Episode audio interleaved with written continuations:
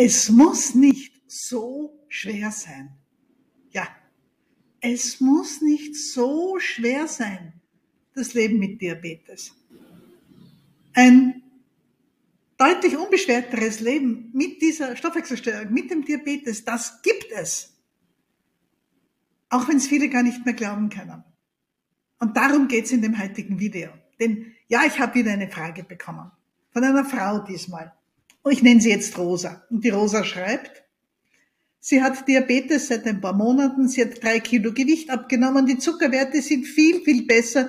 Der nüchtern Zucker ist um 100 Punkte runtergekommen. Und dann schreibt sie, aber ich schaffe das alles nicht mehr. Und dann zählt sie auf, was sie alles tun sollte, was sie alles gesagt wurde, was sie alles gehört hat, gelesen hat. Sie hat sich informiert. Im Internet, in Zeitungen, im Fernsehen war eine Sendung. Und sie redet da natürlich von Diät, die Hafertage kommen vor, natürlich die Bewegung. Und aus dem ganzen Text spricht so viel an Überforderung und eigentlich an Verzweiflung. Und das zündet mich jetzt wirklich an. Weil damit sind wir am Herzpunkt von meinem Engagement. Sind wir am Grund, warum ich das hier alles mache. Meine Videos in meiner Freizeit. Ich sitze vor der Kamera. Ich nehme das auf für Sie. Ich habe nichts davon direkt. Aber ich habe 30 Jahre Erfahrung mit der Behandlung von Menschen mit Diabetes und ich habe 60 Jahre Erfahrung, was es bedeutet, wenn man selbst ein kleines Handicap hat und es nie wirklich gut geht damit und man immer das Gefühl hat, ich tue zu wenig, ich mache zu wenig, ich kann zu wenig, es ist nicht genug. Und heute weiß ich, es muss nicht so schwer sein. Das Leben mit einem Handicap nicht und das Leben mit Diabetes. Denn diese Frau, verdammt nochmal, was hat, was ist geschehen? Die hat in den letzten paar Monaten ihre Zuckerwerte, die Nüchternzucker, um 100 Milligramm Prozent abgesenkt um mehr als fünf Millimol pro Liter, wenn Sie so wollen, die andere Einheit. Sie hat Gewicht verloren. Und jetzt steht sie da und sagt, ich schaffe das alles nicht. Die hat doch ganz viel richtig gemacht. Ja, sie hat ein Medikament bekommen, das Metformin. Und sie schreibt auch weiter unten in dem sehr langen Text, das Metformin wenigstens hat ja gut gewirkt. Nein. Ja, vielleicht hat sie ein bisschen mitgeholfen. Aber der ganz große Erfolg, den hat sie selbst erreicht. Äh, jede Tablette kann Ihnen das HbA1c um ein, eineinhalb Prozentpunkte senken. Wenn Sie hoch anfangen, wenn Sie bei der Diagnose ein HbA1c von 10, 11, 12 haben und dann nach einem halben, dreiviertel Jahr ein HbA1c von 6, das ist nicht ein Medikament. Das kann Ihnen kein Medikament hinzaubern. Das haben Sie ganz alleine gemacht. Wissen Sie, wie oft ich das erlebe? Da sitzen Leute bei mir, Männer sind da ganz gut, und pflaumen mich an und sagen, Pfuh, Diabetes, also Frau Doktor, mir brauchen Sie gar nichts vorschreiben. Ich mache nichts für meine Krankheit. Ich sag, was? Nein, nein, ich kümmere mich nicht darum und ich will damit nichts zu tun haben. Ich sage, aha, no, wie machen Sie es denn? Nehmen Sie Zucker in den Kaffee und Tee? Nein, ich nehme doch keinen Zucker in den Kaffee und Tee, ich habe doch Diabetes. Aha. Und mit Mehlspeisen? Nee, die esse ich. Die lasse ich mir auch nicht verbieten. Erst vorige Woche war da ein Geburtstag von einem Enkel. Und ich habe ein halbes Stück Torte gegessen. Das lasse ich mir von niemandem nehmen. Und so geht es weiter und weiter und weiter. Und der Typ merkt gar nicht, dass er die wichtigsten Regeln ja ohnehin schon befolgt. Dass wenn seine Zuckerwerte nicht durch die Decke gehen, das ist sein Verdienst. Er hat es geschafft. Warum hat er das Gefühl, dass nichts gut genug ist? Ich denke, ja, da sind auch die Medien schuld. Und da geht's nicht nur um die jungen Mädels, die alle so ausschauen wollen, wie die Influencerinnen auf Facebook und auf TikTok, über die wir alle herziehen. Ach, diese junge Generation und alle wollen so dünn sein und so modisch sein und so gestylt sein. Die stecken genauso drin in diesem Bombardement mit Anforderungen, das auf uns alle einprasselt. Ja, auch auf meine Generation. Ich bin denkbar weit weg von einem jungen TikTok-Mädel. Ich bin eine alte Oma und fast im Pensionsalter. Aber wenn Sie Diabetes haben, dann prasselt auf Sie und in meinem Thema auch auf mich von allen Seiten ein, was Sie zu tun haben. Wenn Sie ein Buch über Diabetes lesen, wenn Sie eine Fernsehsendung sehen, wenn Sie sich auf Facebook in den entsprechenden Gruppen tummeln, immer bekommen Sie das Gefühl vermittelt, es ist noch immer nicht genug. Sie können immer noch besser essen, sich noch mehr drum kümmern, noch mehr Bewegung machen, aber nicht zu viel, weil da könnte der Zucker wieder steigen und so weiter und so fort. Und das lähmt, das kann einen fertig machen. Und glauben Sie mir, ich weiß genau, wovon ich rede, obwohl ich keinen Diabetes habe. Ich kann Ihnen meine Geschichte gerne erzählen. Und mir ist wichtig, gleich vorab zu sagen, ich will nicht jammern. Ich jammere nicht. Ich erlebe mich als eine sehr zufriedene und ziemlich glückliche Person. Ich habe ein tolles Leben. Ich hatte einen wunderbaren Beruf, den ich noch immer habe, jetzt in anderer Form übers Internet. Ich habe einen wunderbaren Sohn. Ich habe die ganz, ganz große Liebe erlebt. Ich habe viele fremde Länder gesehen und habe noch vor, viele weitere zu besuchen. Ich habe ein volles, reiches Leben. Aber trotzdem, ich klein war, da hat vieles nicht funktioniert. Da konnte ich vieles nicht, was andere Kinder ganz selbstverständlich können. Einen Ball fangen, Eislaufen. Wie ich das erste Mal mit diesem komischen Schlittschuhen am Eis gestanden bin, ich habe mich festgeklammert. Zuerst an meiner Mutter und dann an der Eislauflehrerin der sie mich zum Fraß vorgeworfen hat. Ich konnte es nicht. So sehr ich mich auch bemüht habe. Und ich glaube, ich habe mich mehr bemüht als ziemlich alle anderen Kinder am Platz. Dasselbe war dann mit Skilaufen, beim Tanzen. Kann sich das vorstellen? Eine recht hübsche, ohnehin schon ein bisschen demoralisierte 16-Jährige in der Tanzschule. Und sie wird so schwindlig, dass sie am Bauch rutschend ausrutscht und auf dem Bauch quer durch den Tanzsaal rutscht. Diese Tanzschule hat mich nicht mehr gesehen.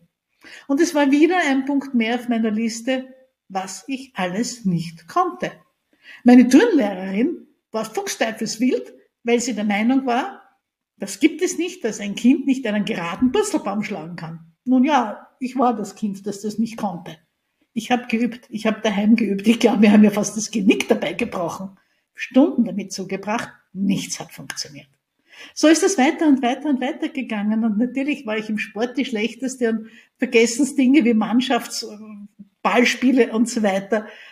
Jeder hat immer, jede Gruppe hat immer geseufzt, wenn ich zu ihnen zugelost wurde. So ging das lange weiter. Bis ich durch einen Zufall auf der Heißhaus-Norden-Abteilung im Krankenhaus Leins, denen bin ich heute noch dankbar, draufgekommen bin, was eigentlich los ist. Ich habe diesen Drehsesseltest gemacht auf der HNO und ein guter Oberarzt hat herausgefunden, dass bei mir einfach nur ein Gleichgewichtsorgan arbeitet.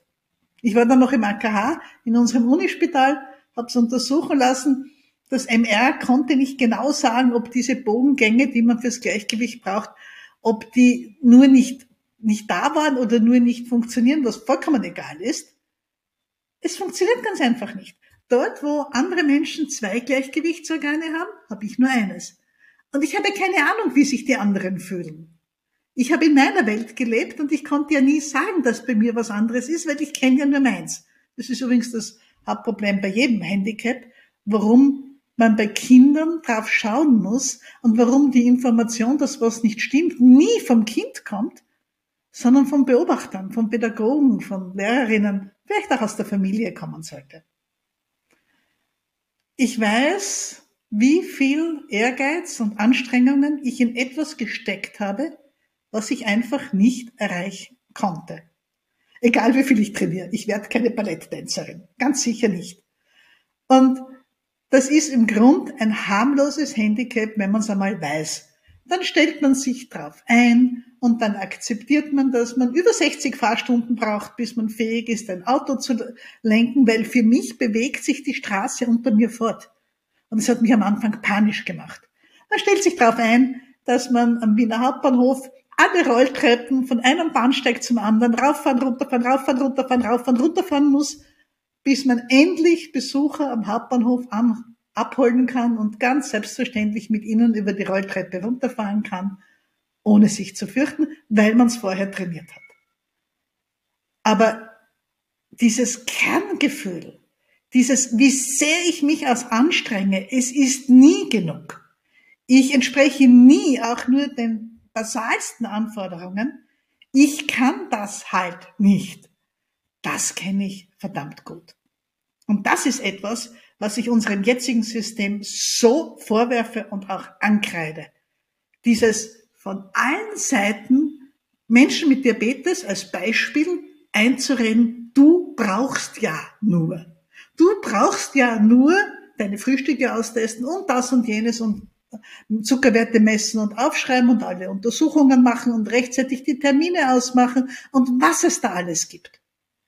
Und nie, nie ist Zeit zum Verschnaufen und einmal einem Menschen zu sagen, boah, ich freue mich mit Ihnen. Wie haben Sie denn das hinbekommen? Nicht ein plumpes Lob. Gut haben Sie das gemacht. Das ist ein bisschen schwierig von Mensch zu Mensch, außer ins Ausdruck meiner ehrlichen Begeisterung ist. Und der Frau Rosa von dieser Frage möchte ich nur sagen, Rosa, Sie sind am allerbesten Weg. Sie müssen nicht noch mehr und noch mehr und noch mehr machen. So wie Sie Ihr Leben jetzt umgestellt haben, wie es Ihnen halt möglich war, Sie haben ohnehin einen Erfolg. Wenn Sie so weitermachen, die Zuckerwerte werden noch, noch besser werden. Und ich sehe es jetzt auch so stark, gerade in diesen Facebook-Gruppen, dass Leuten eingeredet wird, dass alle jetzt Zuckerwerte im tief normalen Bereich haben müssen. Ein HbA1c von 6,5 ist nicht mehr gut genug. Ein HbA1c von 6 ist für viele nicht mehr gut genug. Ein HbA1c von 5,8 ist für viele nicht gut genug. Es gibt Menschen, die sind als Diabetiker kreuzunglücklich, wenn das HbA1c nicht auf 5,5 ist. Bei 5,8 beginnt das Risiko, bei 6,5 der Diabetes. Wo kommt dieser wirklich teilweise schwierige Ehrgeiz her. Wenn es jemandem Spaß macht, damit so zu leben und damit sehr gesund zu leben, nur zu. Verstehen Sie mich nicht falsch. Ich werde nie als Ärztin hohe Zuckerwerte bagatellisieren. Ich werde nie jemandem sagen, ganz egal, dass Sie 200 nüchtern Zucker haben, Sie können es halt nicht besser. Ich werde mich immer mit allem, was ich an Erfahrung habe, was ich an Wissen habe, was ich vielleicht auch an Einfühlungsvermögen inzwischen entwickelt habe in diesen vielen Jahren, all das werde ich in der direkten Begegnung in einer Ordination und so gut ich irgendwie kann, auch übers Internet, anwenden, in die Waagschale werfen, um meinem Gegenüber zu helfen, ein bisschen besser zu werden. Aber ich weiß auch, dass es Situationen gibt im Leben, wo manches einfach ganz, ganz schwierig wird und vielleicht auch einmal eine Zeit lang nicht möglich. Da gehören zum Beispiel weitere Belastungen dazu. Beim Thema Diabetes das Paradebeispiel psychiatrische Erkrankungen, wo man vielleicht Medikamente nehmen muss, die an sich ein Diabetesrisiko haben und die tatsächlich zur Gewichtszunahme führen. Aber es kann auch Situationen im Leben geben, wo man einfach nicht mehr die Kraft hat, wo man sich so lang bemüht hat, aber jetzt kommen andere Probleme, andere Belastungen und der Diabetes stellt halt nicht mehr am ersten Platz. Das alles kann sein, dafür habe ich Verständnis, aber mein ganzes Berufsleben habe ich versucht und versuche ich weiterhin und werde ich weiterhin versuchen, für jeden das für ihn Passende zu finden. Das kann sein, dass jemand sich mit Hilfe eines Sensors selber schlau macht, was ihm gut tut und was nicht. Das kann sein, dass jemand öfters am Tag den Zucker misst, weil er sich nur so sicher fühlt. Das kann auch sein, dass jemand sagt, Herr Doktor, ich versuche jetzt einfach einmal drei Monate lang ein paar Kleinigkeiten zu ändern. Nein, ich will dazwischen nicht viel Zucker messen. Wir schauen uns das nachher an. Wir sehen es ja dann im Labor am Langzeitwert im HB1C. Wenn das medizinisch vertretbar ist, also nicht bei ganz hohen Werten, wo eine Entgleisung vor der Tür steht, warum nicht? Das kann für manche Menschen ein sehr, sehr guter Weg sein. Und so an die Sache heranzugehen, ich denke mir, das ist etwas, was uns allen gut tut. Und ich für mich in meinem Leben habe in den letzten Jahren erst gelernt, es muss nicht so schwer sein. Vor kurzem hat mich, mir jemand gesagt, jemand, der mir wichtig ist, den ich hochschätze, dass ich so unbeschwert wirke. Können Sie sich vorstellen, was das mit jemandem tut mit meiner Hintergrundgeschichte? Also unbeschwert wäre so ungefähr das Letzte gewesen, was ich jemals mit meinem Leben in Verbindung gebracht hätte. Und dann habe ich drüber nachgedacht. Und er hat recht. Ich lebe so gern. Ich lache so gern. Mich fasziniert die neue Technik. Ich find's so geil, in welcher Zeit ich dabei sein darf. Welche Entwicklungen ich miterleben darf. Die, der Mars ist in greifbarer Nähe. Ja, das interessiert mich. Ja, ich mag Raketenstarts sehen. Ich durfte mich in eine Krankheit vertiefen, in meinem Berufsleben, wo sich Revolutionen abgespielt haben in der Therapie der letzten Jahre. Neue, neue Medikamente, neue Insuline, die Insulinpumpen, jetzt AI dazu. Überhaupt die ganze AI-Geschichte, die es da gibt, also äh, künstliche Intelligenz, vor lauter Aufregung kriege ich jetzt Englisch gar nicht mehr raus. Na und? Ich kann Englisch lesen, aber nicht gut sprechen. Na und? Ist halt so.